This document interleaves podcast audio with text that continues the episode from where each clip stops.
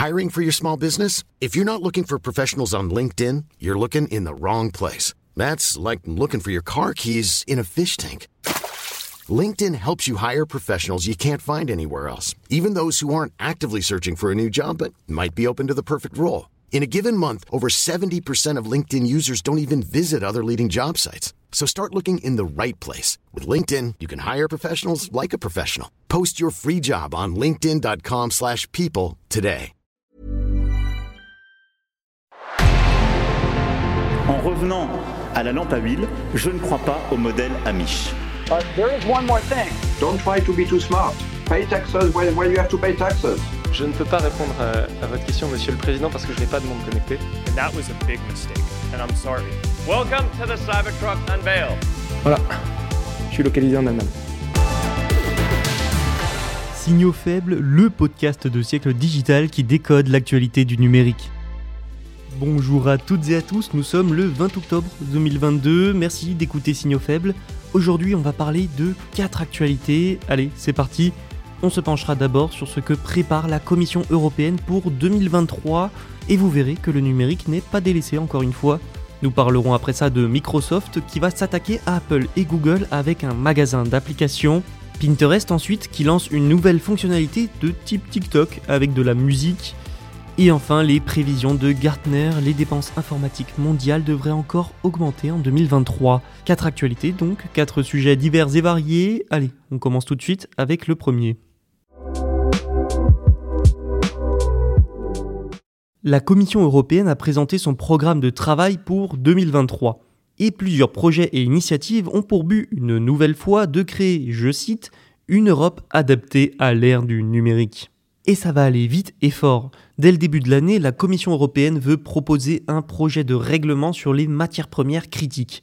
Avec ça, l'objectif est d'assurer, je cite, un approvisionnement adéquat et diversifié pour l'économie numérique de l'Europe, ainsi que pour la transition écologique et donner la priorité à la réutilisation et au recyclage.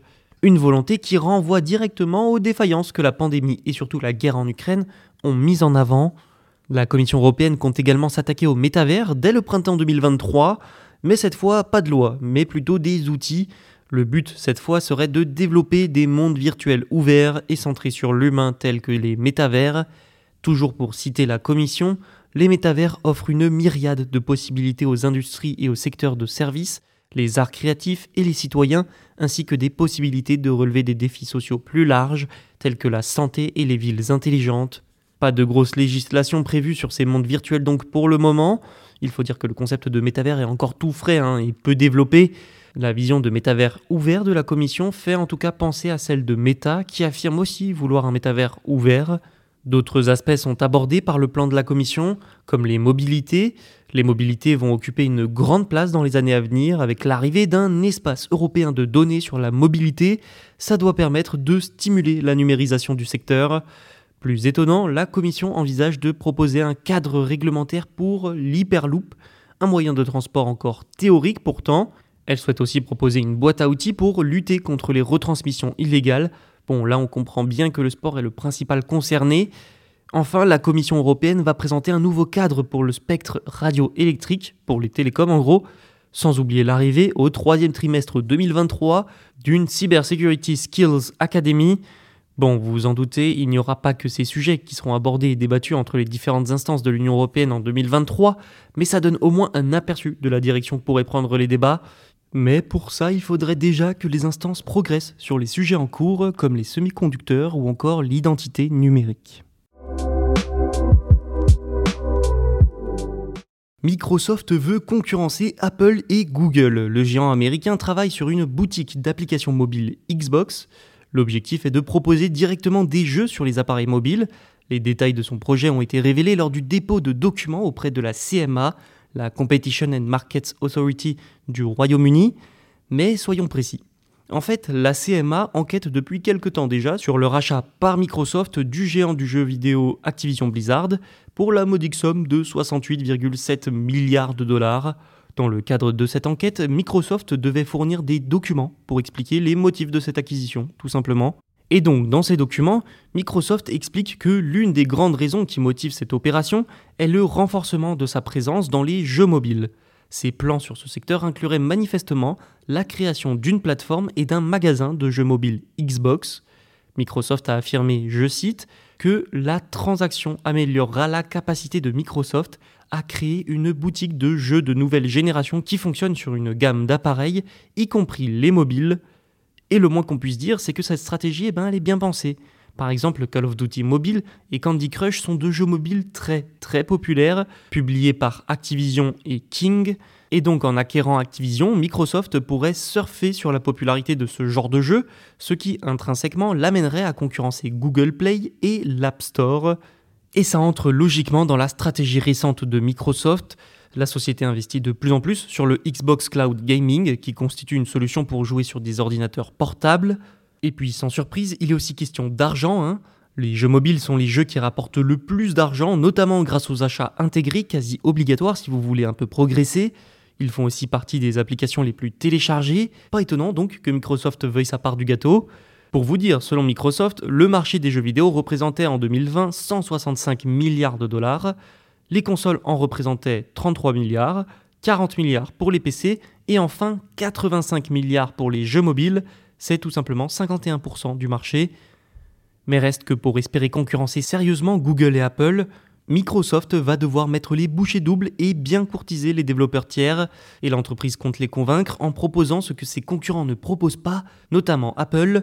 Je parle ici de la possibilité pour les développeurs de gérer librement leur propre magasin d'applications sur sa plateforme mobile Xbox et surtout de proposer leur propre système de paiement pour les achats intégrés, de quoi notamment attirer Epic Games en conflit avec Apple justement à propos de ces achats intégrés et allié d'ailleurs à Microsoft pour lutter contre la politique de l'App Store.